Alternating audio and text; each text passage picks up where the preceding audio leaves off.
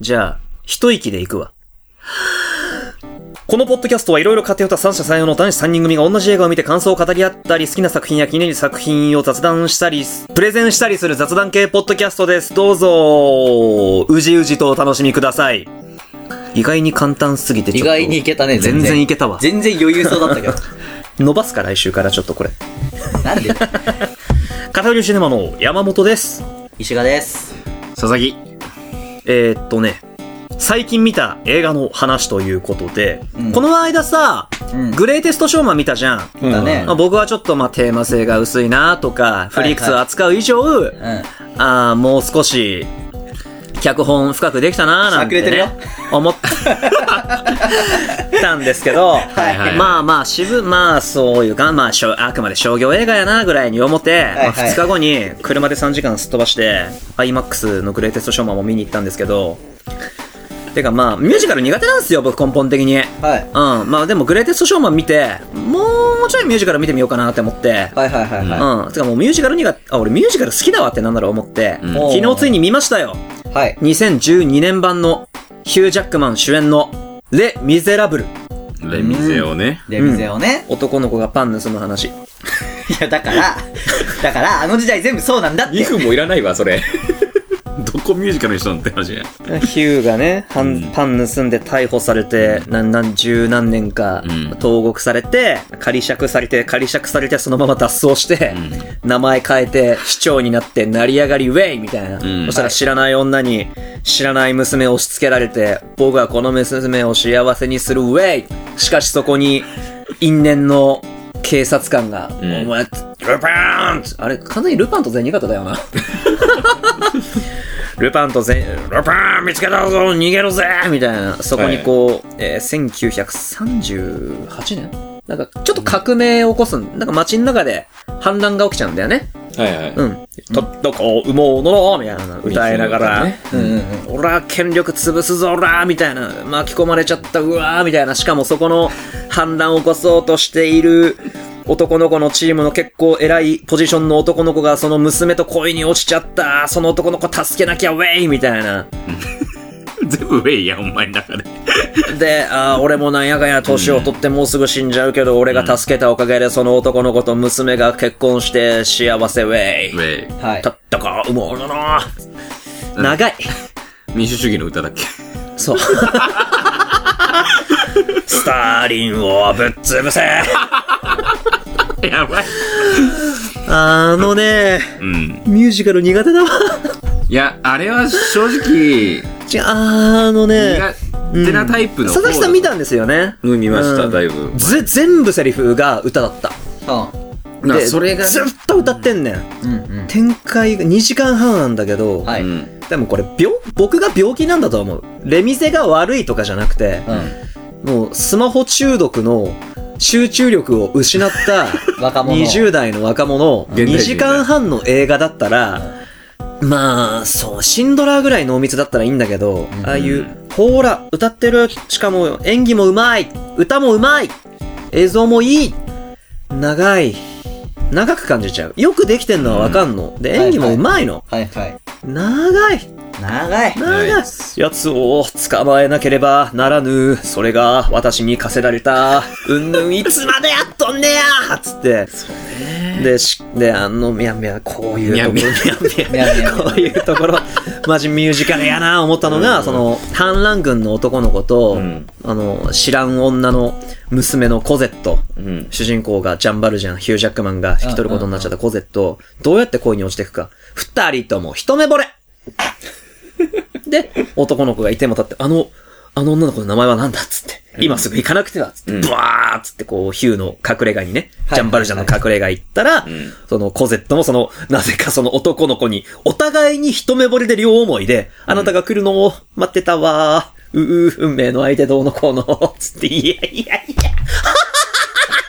怖い怖い怖い怖い怖い怖い。急にジョーカーみたいそうな。はないやろがよ、お前つって。うんあとは、んでね、あの、すごい有名なミュージカルで、もう、えこれ、実はリアム・ニーソン主演でも映画ああ、は。はいい。たりとかしてるらしくて、はいそうみたいまなあね。ん昨日のそのヒューバンが僕は初レミゼだったんですけど、日本でもしょっちゅう全国公演、レやってまミすねゼ、うんはい毎年やってんのあれもしかして。もう結構な頻度でやでっもてるよ。かなりの頻度でやってるじゃない、あすごい、一番人気のミュージカルって言っても過言じゃない。まあ僕はもうそうね、さぞやと。いや、ヒュージャックマンは最高だった。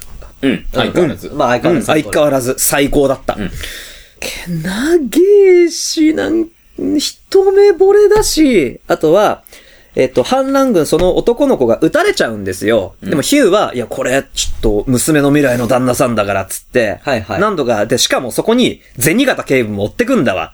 でも、なんとか逃げて、で、下水道を伝って逃げるんだわ。はあで、もう下水まみれの、まあもういろんな人のうんちまみれになりなが ら、逃げた先に、銭形警部がいて、ええいや、俺はこの男を救わねばならない。いや、ダメだ、つ って。私はお前を捕まえるぞ。動いたら撃つぞ。うんこまみれでな。うんこまみれだな。うん、だけど、まあ、でもヒューは無視して、ずかずか去っていく。で、それを、銭形警部は撃てないで、銃を捨ててしまうと。はいはい。でその後、銭形警部、うん。もうなんか、私は奴を捕まえることだけを生きがいとしてきたけど、何が正義で何が正解なのか分からなくなったっつって、投身自殺しちゃうの。いや、急によ。本当に。あ、今皆さん納得しない顔してます、彼。急によ。なるほど。うん。ええって。いや、それでなんかさ、うん。な本気で捕まえに行って捕まえ損なって、ああ、もう悔しい、ダメだ、うわーだったらわかるけど、捕まえられるけど、うん。いや、なんか彼は彼で、ず脱走犯のはずなのに一人の青年の命を救おうとしていた、撃てなかった、正しさってなんだろうっつって自殺するかって少なくともあの映画だとなっちゃったんだよね。うん。なるほどど。うしかも、んごめん、どうって聞いといどて、うしか も、どうしかも、え、何弾投げるつもりで投げてくんないちゃんと。お おい。あの、撃たれた男の子を、はいはいはい。下水まみれにして、んつまり市民のうんちまみれにして逃がして、んで、早く一緒に連れて行かなければ彼は死んでしまう。その、逃げ、逃がしてピンピンしてんだよ、結局。僕は誰かに命を救われた、みたいに歌ってんだ、元気に。うん死ぬやろって。傷口にうんちすり込まれてんねんで。あ、傷口だって、そじゃん、撃たれて、で、下水、もう、ジャボジャボよ、潜ってんのうよ。んうんうん引。きずられてそれはもうやばいねうん、どう考えても。感染症だね仮に生きたとしても、やべえ病気、なるじゃん。なる傷口にうんちすり込まれたら、そりゃもう、どう考えたっ死てぬ、そんな五体満足ではいられないわけですよ。いやー、おー助けられたー、うー、みたいな。いやー、どう考えてもあれは、ね。無理ですね。で、なんだっけ、ジャバー、バジャール、ジャバール、バザール、まあ、ゼニガタ警部もね、死んじゃったし、バズ。なんやったんや、あれはと。まあね。うんなるほどねで、しかも、その肝心のね、コゼットとマリウスか。あ、それがレディエットメインがね、うん。やってるから、まあまあかっこよかったんだけど、なんでそこ、お互いに一目惚れで両思いってなんやねん、お前。そんなもん今日日ディズニーでもやらんぞ、お 前。なんやねん。いや、ディズニーやるよ。リズニーはやるやるやしん、まあ、今日日やらんやろ。で、仮にそれやるとしたらミスリードなんだよ。うんあー見てないけど、アナ雪ではそうだったやん。ああ、な田舎の娘の。私と王子様は一目恋に落ちたと思ったら、王子様が黒幕だった。あハウスの話かお前あららまあーハースの話あらか。らーつってひとひねり加えてきた。さすがのディズニーも、競技、お姫様と王子様が一目惚れして、そのまんまダンスルンルン結婚なんていう風にはしないのに、レミゼではそれやっちゃった。あ結婚したのしたした。最後幸せに、なるほどね。二人で、その男女で、お父さんだよね、ヒュージャックマンを見とって幸せに終わりっつって。で、たったか、うむぬぬっつってみんなで歌って、歌が聞こえるかハッピーハッピーエンド聞こえるかっつって。あんまりだった。うん。なるほどね。うん、ごめん。多分ほんとファンの人が聞いたら、すごい、なあ、わかってね。このガキやっつって。フィルマークスで、だから僕は、なまあ、よくは、いいできてたから3.3っていう点数つけたんですよ。うん。つまんなくはなかったですと。でも、 今の回、一目惚れってなんやねんとか、なんで自殺したねんとか、なんでうんこすり込まれて生きとんねんとかって、ブワー書いて。うんうんうん。うん。で、他のレビューも見るわけじゃん。そしたらもうフィルマークスのレビューで4.0なわけよ。ああ、まあ見たな割と高いなっていうとこね。なんかもう映画館で拍手が起きましたとか、はあ今はいではいももう毎年見ちゃいますとか、うんやっぱもう最後は号泣しちゃってほんと止まんないですと、アンハスウェイほんと綺麗だったっつって、たまんないですと、はいはい。ちょいちょいね、長い2.0とか。あと、俺が気になったのレビューで、うん4.5やねん。おうタイトルが、バカにはわかんない映画って書いてあって、あ、おうなんだこい、なんだこの野郎と思って、よう読んでやろうっつって思った、読んだら、妻は隣で号泣してたんだけど、僕はずっとポカーンとしてた。僕からすれば星1なんだけど、好きな人は好きなんだろうな。4.5。ああ、だよねってちょ、ちょっとそれ読んで安心したの僕のような、あの、多分、足らない人には分かんないんだろうな、みたいうんな。でも関係ない。あ、別に、フランス革命とかのその辺の背景知ってなくても、単純にルパンと銭形の話で、でも街で反乱を起こそうとしてる男の子助けたいってだけの話だから、別に歴史的背、知識、背景いらんと思うねん。まあまあまあ、普通に、うん普通にね、見てれば見人間を見わかれるしねても分かるし、どう考えたって、あの時代だからお互いに一目惚れで両思いになっちゃいますよねってならんわけないだろ。なんて ならんねや。っていう、どうあれはずきさん。うんそういや、でも、俺結局やっぱミュージカル嫌いだから、あ言い切っちゃった。俺はね、まだ嫌い。グレーショー好きだけど。グレーションは、うん、あれは、まあミュージカルなんだけど、見せ方が、そそのう、今までのミュージカルとは違うせやな展開早いしなそうしてるからなん、でセカンドサイブになってんの私。うんあーだから、あれは多分俺は好きだし、まあ、その、役者の表情だったりっていうのがすごく良かったから、うん。まあ、確実に演出の仕方が良かったから、いいんだけど、レミゼに関しては。レミゼも表情は良かった。良かった。でも、ただ見せ方として、まあ、その、従来のミュージカル映画と変わらない部分があった。ただ、その、制作の段階ですごい金かけたりとか。あうんだから、見せ方っていうよりは、その、制作で、まあ、細々としたいろんな部分、例えばその、情景だったり、いろんなものに金かけてるから、まあ、素晴らしく見えたりすると思うし、うん。なんだけど、結局やってることは、従来のものに金かけましたよって感じ。もう俺からしたらね。まあね、ねあそうまそあう昔のミュージカルはでも、こういうもやったんだろうな、つって、男と女が恋に落ちるなんか一目惚れで十分でしょみたいそな。うそう。まあうん、最終的に、うん。あそこまでで、その従来の、んえっ、と、ミュージカル映画の完成形と言ってもいい。あの、あー特に、まあねその歴史的なものの、まあうんね、完成形で言っていいと思うんだけど、それ以降になってしまうと、それを今後やってしまうと、いや、レミゼじゃんって言われるだけだと思う、ねあー。でそれを払拭したのは、まあ、グレーショーだと思うんだよ、なるほど俺的ね。には新しいミュージカルのエンターテインメントの形として。だから革命の前夜にみんなで歌う曲あるんですよ。敵も味方もみんなで、明日が勝負だ、うーみたいな、ん映像が入れ替わりざまにいろんな人が歌ったらしい、なるほどねあそこは鳥肌立った。んすげえよかった。よかったと思う。うん。でも、その前後は、まあ金かけてるし、演技もうまいけど、長い。でも、モッさん的に今聞いてる感想だとね、うん。あの、ミュージカル部分よりも、脚本じゃない、まあ、そこだ。今聞いてると脚本のなんかあの話が多かったよ。ああ、ううんん。ストーリー性だね脚本が微妙だったって話でしょ、うんだから。うん。だから、ミュージカル映画イコールっていうわけじゃなくて、レミゼの脚本がちょっとあんまり合わなかったっていう話だよね。うん、でも、俺ミュージカル好きなんだよね。あ、レミゼは嫌い。いるいらこんな人。いらいらいらいらいらいらいらね。グレショーのあのテンポ感に、ミュージカルなのにこんなテンポいいんだっていうのに当てられてしまったから、そ う、かだと思うんだよね。うん最初グレショだったかそら。うだからまあ結局あれは脚本もいいし、ん演出もいいから、もういいじゃん。うん。うん。あれがだから、曲とか演出は良くても、脚本が合う合わないってやっぱ作品によって出ちゃうからさ、はい。たまたま合わなかったっていう話なんじゃないはのまあこれまでの、だジャパニーズ東方レミゼとうか、んうんう。ん。リーアム・ニーソン・レミゼとかうんを見て好きだった人が、あのヒュー・ジャックマンのレミゼ見たらめちゃめちゃハマるんだと思う。うんとはそうだね思った。なるほどね。っていう、がっかりシネマをやってみた次第うんはい。うんです。です。じゃあ、俺行くか。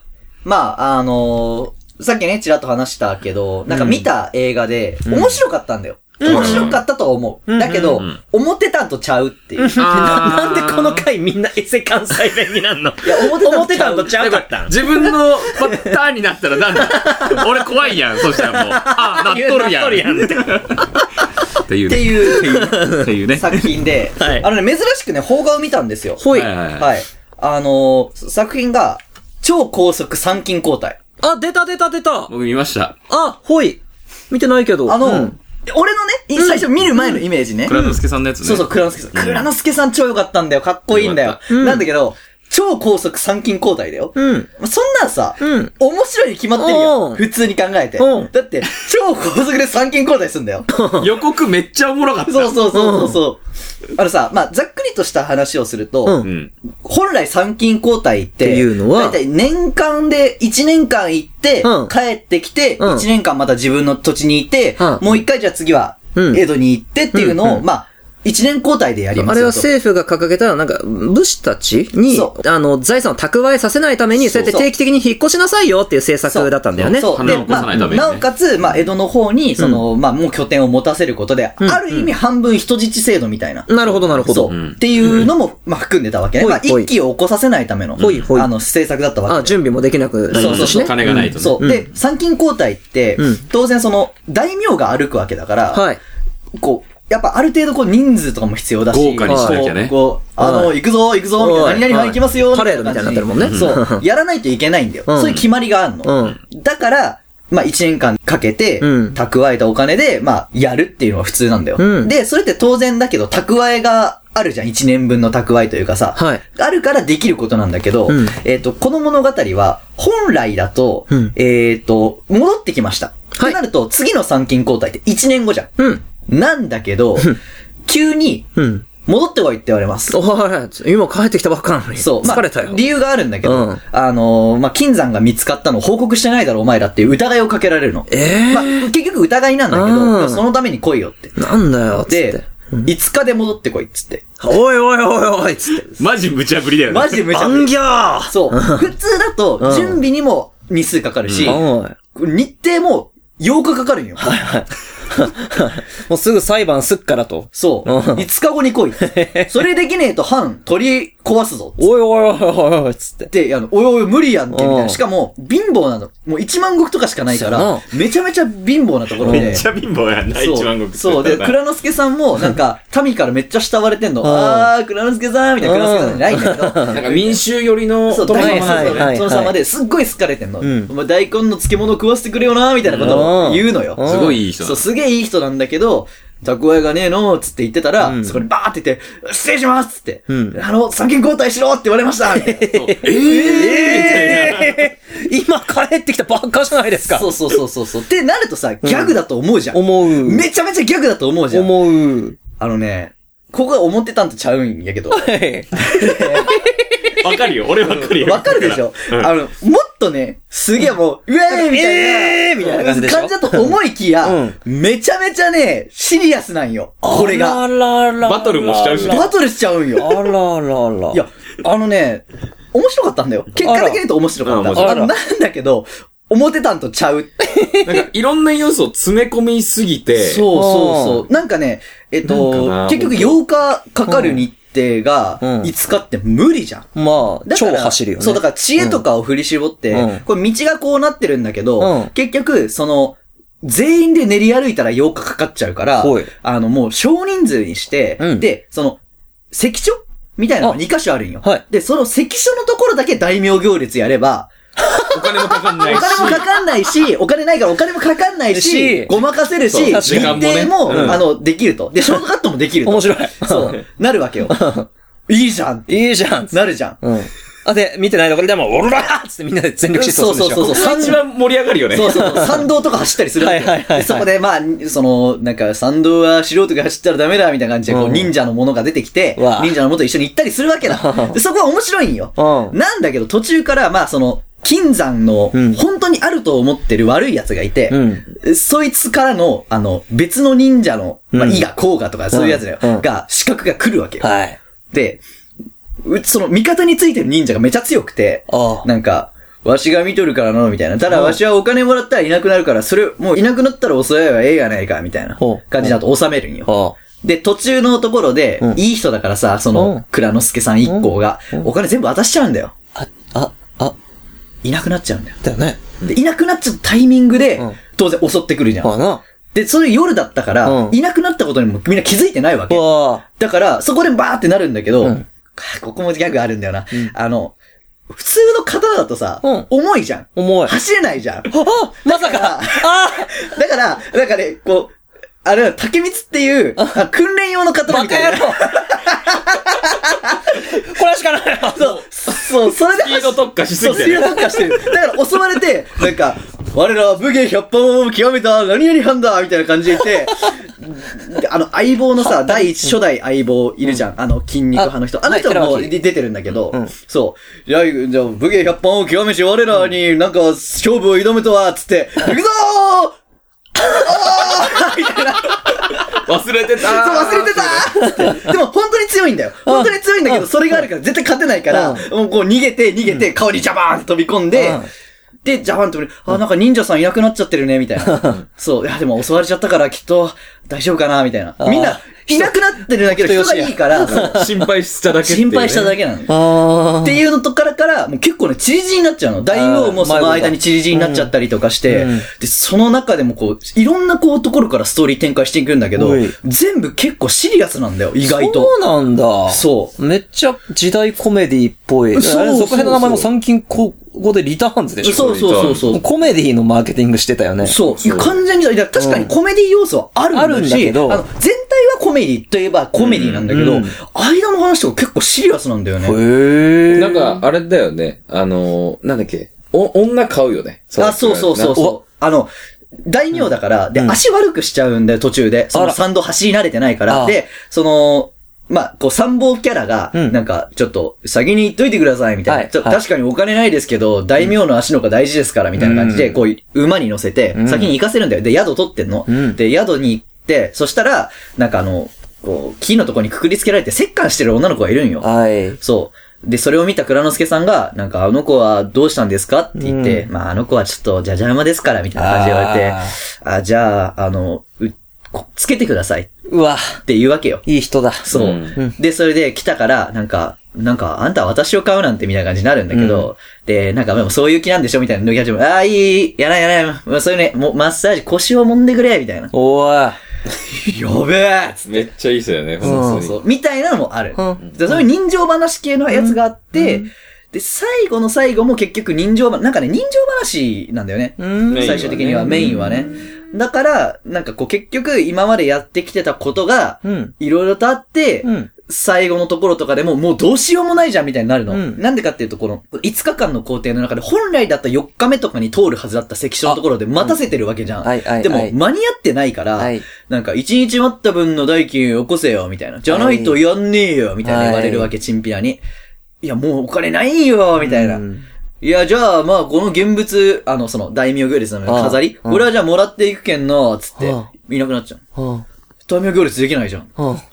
え積んだ。そう、積んだってなるじゃん。そこで、まあ、あの、近くの、うんまあ、仲良くしてた大名ああなるほどがねやってきて助けてもらうみたいはな。いではいも、はいここもね、実はね、こう最初のところの会話で、実は伏線が張ってあったりとかしああなるほどなるちゃほっどて、結構構造もね、面白い感じになってる。よくできちょ、よくできてる。面白かったの。面白かったんだけど、うん俺その日酒飲んでバカ笑いするつもりで見たら、どね。あれみたいな。ないるや、ほどね面白いけどさ、コみメたいデな。ィだけど爆笑できるコメディではなくて、結構ほっこり系だっそたうと。ほっこり系だった。なるほどね。っていう話。なるほど、なるでほど。も面白いですよ。うんうんうんうんで、リターンズまだ見てないですけど、うんえっ、と、超高速参勤交代は結局江戸まで行く話です。はい。で、その超高速参勤交代で、うん最後のシーンは、じゃあ、あの、班まで帰るぞーって言って走っていく、ランニングし始めるシーンうでん終わるわけなんだよ。あリターンズは、帰り道中の話らしいんだよ。おー。そう。マジか。そう。だから、ずっとじゃん。そう、ちょっとね、面白そうだなーと思いながら、まあまだ見てないんで、うんちょっと見てみようかなと思ってる。うんうんうんだから、あの、まだ見てないよって方、あの、コメディーコメディーしすぎてないから、逆にそういう気持ちで見れば、めちゃめちゃ面白い。なるほどね、確かなるにほどね。予告編に騙されんなよ。騙されんなよ面白いっちゃ面白いけど、表たんとちゃうぞ。そうなっちゃうぞ気ぃつけやーっつって。そう。違うぞと。なるほど。あ、これは実用的な、そう、面白いよってう言われんて。、シネマ語りでございました。はい。ほい、次次僕やね。せやん。はい。もういいもういいいい。よ、いい よ、いいよ別いいよ。 わざとやってたわけじゃないないんですよ。そうあ、。君、君たちは。そう。はいなんかね、なっナチュちゃラう、ルねなっちゃったの。なるほどね。ね、一番怒られるタイ プで。本当ね、関西人嫌われるから、そうそそうれそれが一番。で僕はね、はい。最近見た映画。はい。まあ、あの、カテリシネマのインスタでも上げたんですけど、はい。ザ・ホワイト・タイガーっていう映画ですね。ほほう。これはもともと小説なんですけど、ほい。えっ、と、まあ、2008年にイギリスのし、なんか賞を受賞してるんだよね。うん。うん、小説として。で、それをネットフリがえっと、映画化オリ。ジナルでへうーん、オリジナルでしましたっていう話なんですけど、うんはいまあこれインドの話です。出た。インド映画じゃん。イやっンたじゃんド映。画。あ、わかったんそれ見たいやつだ、俺。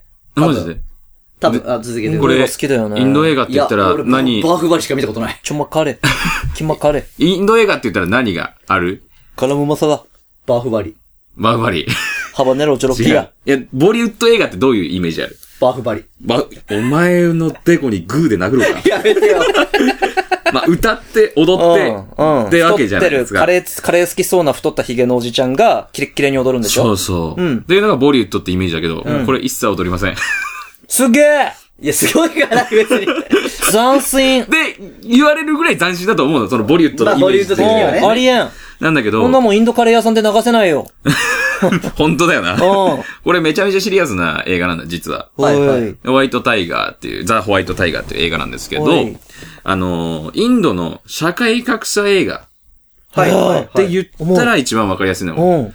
これ最初ね、主人公が出てくるの。すごいイケイケの感じの主人公が出てきて太、って色黒のおじさんでしょ全然シュッとしてます。ええそんなのインド映画じゃないシュッとしたやだ20代後半ぐらいの、髭生やしたオールバックの主人公が出てきます。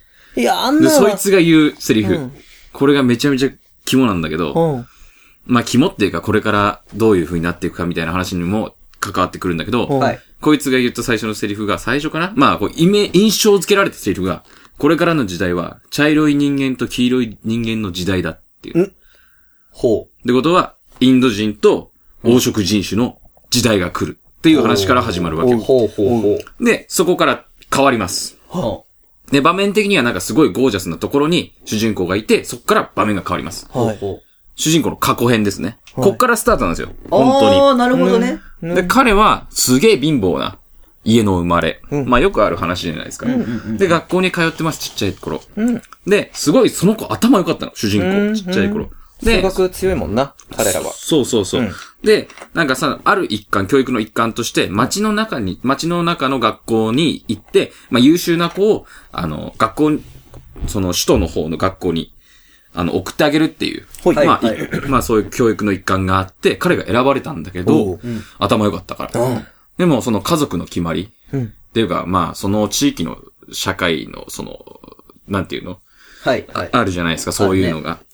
で、それで、いや、ダメだよ。あんた働きなさい。なんで家族こんなにいて誰が養うのつって。あみんな誰もやんなかったら食べていけないよ、つってあ、。なんだよ。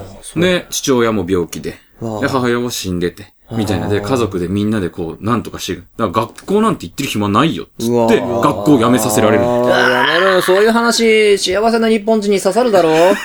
ね。で、それで、学校もす速攻辞めさせられて、えーただ端っこで炭を叩いてるだけっていう仕事をずっとさせられて、でかわいそう、自分、なんでこんなことしてんだろうみたいな。本で、そのよ、なんでホワイトタイガーっていうタイトルかっていうと、そこに来た、その先生、あの、君、ここの学校行きなさいって言った先生が、この、一世代で一匹しか生まれないホワイトタイガー。はいそれは君だよって言ったの。当だっていうのが、今回の始まりなんだはい、タイトル回収だ。そうそう、うん回収してくれて、うん結局言ってしまったら、この全員で奴隷なわけですよ。はそそのうだね下の階級。い。はい。で、そこを切り盛りしてる、その、まあ、主人がいるわけよ。はで、いそいつらが全部ほぼほぼ金持っていく。そうだろうくね。そークソーってなるわけよ。でも、もうみんなそれが当たり前だから、クソーとも何も思わないの。くそーそれが当たり前。見てる方は歯がゆい。だからそれを抜け出す。99.9%はそこから抜け出せないけど、んその0.01%抜け出す。それがホワイトタイガーだっていうのうが、ん。この話なんだけおおど、で、こいつはどうするかっていうと、んその、その、主のうん息子がいるんだよね。アメリカから帰ってきた。んうんね。大学から帰ってきた。ボンボンだ。ボンボンがいるわけよ。うんで、彼のドライバーにさせてください、僕を。っていうの。うん。で、そこから、そこに、その、主人の近くに近寄っていくっていう。超カルに甘酢馬から。そうそうそう。で、まあ、こう、結局、こう、扱われ方としてはほぼ奴隷と一緒だよね。まあまあまあまあ。で、ドライ、ドライバーやってるんだけど、まあ、あるところ、まあ、有名な、こう、なんていうの、栄えてる町に行くのね。ほい。で、そこで息子が、あの、会社を起業したいみたいな話なんでね。で、それで、ああだこうだ言ってるうちに、こう、まあ知恵をつくわけよ。うんやっぱり。まあ仮想にいたら知恵はつけないんだけど、やっぱそういう人たちといいいるとと、知ち恵ょっをとずつね。なつい、つけていくわけよ、うんで、ドライバーだからさ、あの、ガソリン代くださいって言ったらくれんの。おで、ガソリン代はまあ普通に使うんだけど、うんで、夜になったらうん、フリーになる時間があるよ。ええう。んうんうん。だから、ガソリンを、代もらって、そのガソリンを街で売るの。賢っ。賢い だんだんそう、賢くなってって、うんで、主人が使ってない間、自分はドライバーだから車を動かせるわけじゃん。うん街でタクシーやんだよ。賢賢い。いそれで稼いでいくの。すげえ気持ちいい。うん。で、だんだんその主人はもともとすごいなんか、その博愛主義者でいい人だったの。はなんだけど、その父親の影響で、父親は昔からインドにいる、その、まあ、自分が絶対だって言ってるタあイプーなるのほ人。どねそれに悪影響されてしまって、まあそうだよねだんだん自分でも当たりも強くなってきたの。まあそうだよね。で、ある時に、まあか、その、彼の、その一族は脱税しようとしてて、あらまあ国にお金を渡そうとしたあの。らあら。い。うん。もう、主人公ぶち切れてて、だんだん扱いひどくなってから。はその金奪っちゃう。 ついでに殺しちゃう。い。えついでに急に愚かじゃない急に愚かじゃないさっきまでのユダヤ人みたいな立ち振る舞いはどこ行っちゃったのそしたら、まあ、そんな人間なんていっぱいいるわけよ。結局、その、仮想階級の人間。まあそうだよね。うんだから捕まらないわけよ。その、まあ日本ほどさ、その管理状態がね、いいわけじゃないから、はいはい絶対使わんないの。そうだねれも分かってたの。あーで冷静に殺したんだ。うん。やーだ。で、その金を盗んで、うんはい。逃げて、うん。はい。そこでしたのが起業するんだよ、自分が。奥さんのお金でね。そう。で、本当に自分たちが主人がやってた通りに、えっ、と、まず思いつくのが、う。うんん。なんか最初の描写見ると、なんかすげえ高級そうなとこにいて、なんかボスみたいな感じになってたから、なんか裏の世界に入ったのかなと思ったら、 いやーうんはい。ここが俺ちょっと腑に落ちなかったんだけど落、純粋に、普通にタクシーの起業をしたの。ああ、タクシー会社を。 そうそう、シンプルまあに。まあまあ、いいんじゃないでもここは、まあ、なんでタクシーかっていうと、あの、そのインドのそのタクシー事情っていうのは、みんなこう、個人タクシーだから、うん。で、しかも結構無面らしいのね。うん、なるほどね。で、それを知ってたから、あー警察署に行って、金渡して、うんあれ、これお願いしますっつって全部捕まえてもらって、そしたらタクシー会社がなくなるわけじゃん。なくなそうやなる。そこで自分のタクシー会社を開いたの。あ、めっちゃ賢い。いいじゃん、むしろ。あ賢いねビジネスセンスめっちゃ発揮してんじゃん。で、ここで、もう本当に悪いやつであって欲しかったっていうのもあるんだけど、あー結局こいつは、その自分の正義を、っていうか、この社会に対しての反骨的な部分があって、うんうん例えば自分のタクシー会社の人が事故しました。はい。で、遺族が、こう、訴えてきます。みたいな時も、その遺族に対してお金もちゃんと渡すし、はいもし困ってるんであれば、あの、そちらにいるお子さん、うちで雇いますけどどうですかって、ちゃんおとーそこまで、ああ、そうまでやんだ。そうそう正しく成り上がってるから、僕はそれはそれでいいと思うし、むしろなんで、その元主人を殺しちゃったの、そっちに腑に落ちてないわ、今。うん、それはね、見たらわかる。なるほどねうんなるほどねここまで言うとね、まあ結果的に最後を言ってしまったけど、どっちかっていうとやっぱそこが結構メインだから、まなるほどそうだろうなねるほどだから、虐げられて、いうんろいろ知恵やってるけど、結局どんどん賢いジョーカーでしょ強くなるし、そうそうう、ん賢いジョーカー。で、結局最後も、あの、まあ、自分のためだけど、んあの、他の人、雇ってる人に対してもちゃんと対価をしっかり払うっていう。いい、いい社長になっちゃった。そう。だから俺的には、そこまで行って人殺して、うんまあ言ってしまったら落ちたわけよ。そやな。うん。今までは一応奴隷として、でも真っ当に生きてた。うんでもそこで人殺して、うん金盗んで落ちたのにもかかわらず、めちゃめちゃちゃんとやるやん、こいつ、みたいな、 思って、俺とちょっとその、最初の、まあねうんその悪い感じから。悪に落ちるワクワク。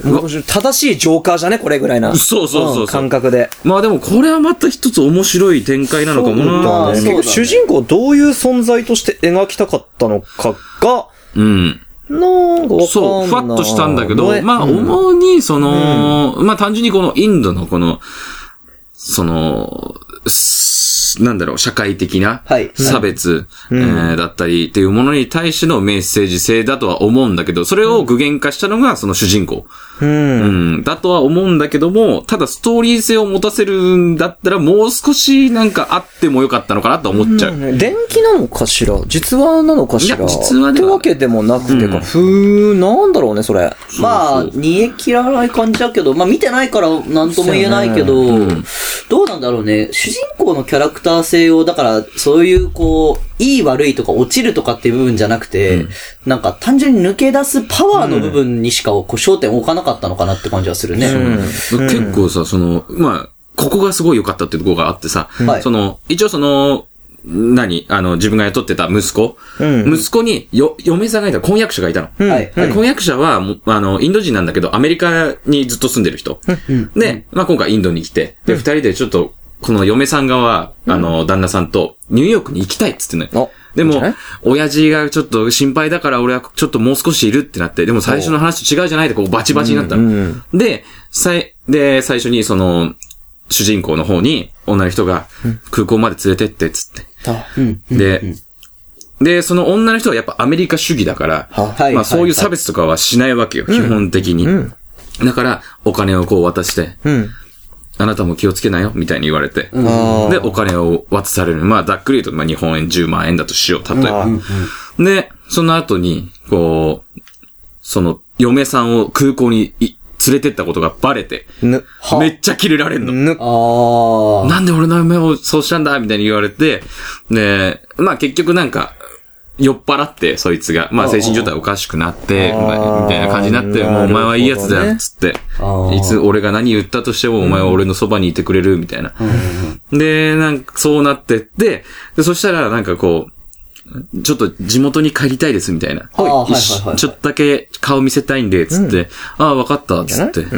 で、片道の分しか金を渡さない。え、ー。もう帰ってくんな。首じゃん。いや、帰ってきてもいいけど、みたいな。ああ、普通に、あ、じゃあこれで帰りな、つって。あ、釣りはいらないぞ、つって。だおー大。変。から人のことを考えてない。あー。で、それで、あの、だんだんだんだん切れ始めてくるの。なるほどね。あの人は僕にこれだけくれたのに、なんであの人は分かってこれしか、分かってないのか分かんないけど、これだけしかくれないんだっていう葛藤が、うわーってこう、だんだんだんだん、落ちてくんだ。そうそう、それまで本当に、まあ、この人のために尽くすって思ってたものが、自我が芽生え始めてね。まあそういうことだよね。あー、ちょっと切ないな。うん。だから最初はだから本当わからない、そのし、そのなんだろう、ピンハネされてることもわかんないところから、ちょっとずつちょっとずつこう、相手の立場に。そうそうそうん知恵がつなるいてきて、っていう。だからなんかいろ苦いんな、その多角的に来るんだよほね。どそうだね。大本当人に向けだね、なんか。なんかこの家族も、約束するの、最初に。あなたの、あなたはこう、家から出てってもいいけど、その分の給料、うちに出し、あの、いよこしなさいよ、送金しなさいよっていうの。で、毎回お兄ちゃんが取りに来るのね。うんうんうんうんうんで、それが止まった途端にん、帰ってこいっつってあー、どうなってんのっつって、で、最終的に、その家から、その、一番下の子供を送られてきて、この子ドライバーにして、みたいに言われんの。でも結局さ、その子も、に金をうん。渡してうん、帰らせようとするんだけどおう、でももうか彼もいる場所がないから、うんまあそうだよね。帰っても結局。そうそうそう。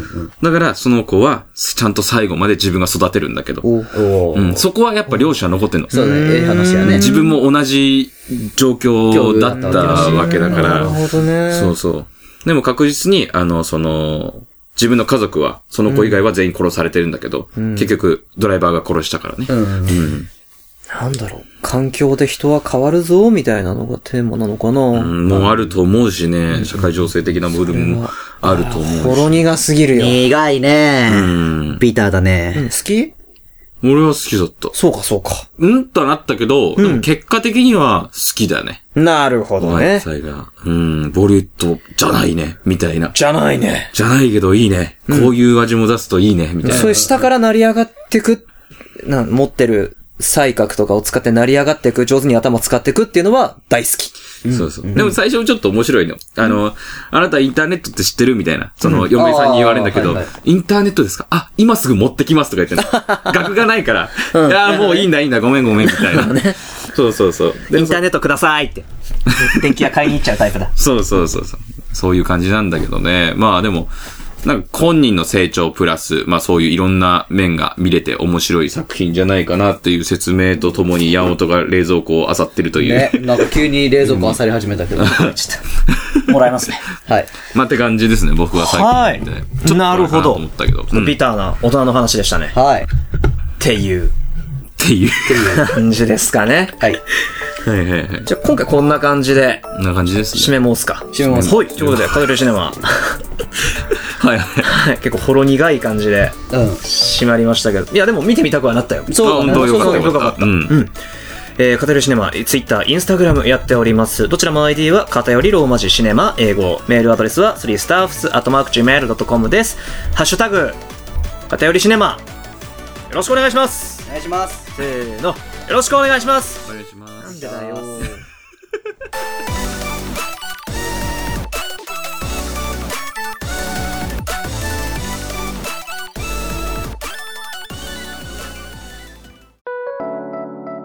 居残りシネマの山本です。いや、ほんとね、ミュージカルね、違うんすよ。好きになりたいんですよ、俺は。ミュージカルを。あの、ちょいちょいそういうやってる人たち、役者の方たちと会って話したり結構お仕事することがある立場なんですけど、すっげえミュージカル好きな人もいて、で、あなんか俺がこの間ね、歌ったんですよ。民衆の歌を、とあるちょっと機会があって。で、それを、まあちょっと、なんかの機会で YouTube に乗っけたことがありまして、で、ちょっとツイートとかもしたんですよ。で、それを見た、ちょっと知り合いの人が、いやー、山本さんの民衆の歌聞いちゃいましたよ。いやー、聞いたんすかマジっすかつって。いやー、いやでも、あよかったですよ、なんつって。で、その後ね、レミゼの T シャツ着てるんですよ。 そうなの、女の子のイラストのやつね。レミゼ好きなんですかつって。いや、実は、見たことないんだよ。つって。あれでしょ男の子がパン盗む話だよね。つってあ、あの、うん、いや、そうなんですけど、つって。露骨にがっかりされちゃったことがあってね。で、他にもミュージカルをね、見る機会はね、結構、あったりもしたんですよ。名古屋にね、ちょっと先輩がやってるミュージカルを見に行ったりもね、したんです。いやー、本当にね、よくできてんのよ歌うめえしね。照明も綺麗だし。見ててね、楽しいんですよ。楽しいんですけど、いや、うーん、な、そもなんで歌ってんだっつって。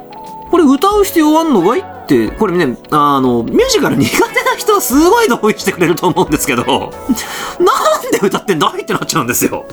これ別に、セリフでやったら、歌うとどうなるかっつうと、いや、長くなっちゃうしね。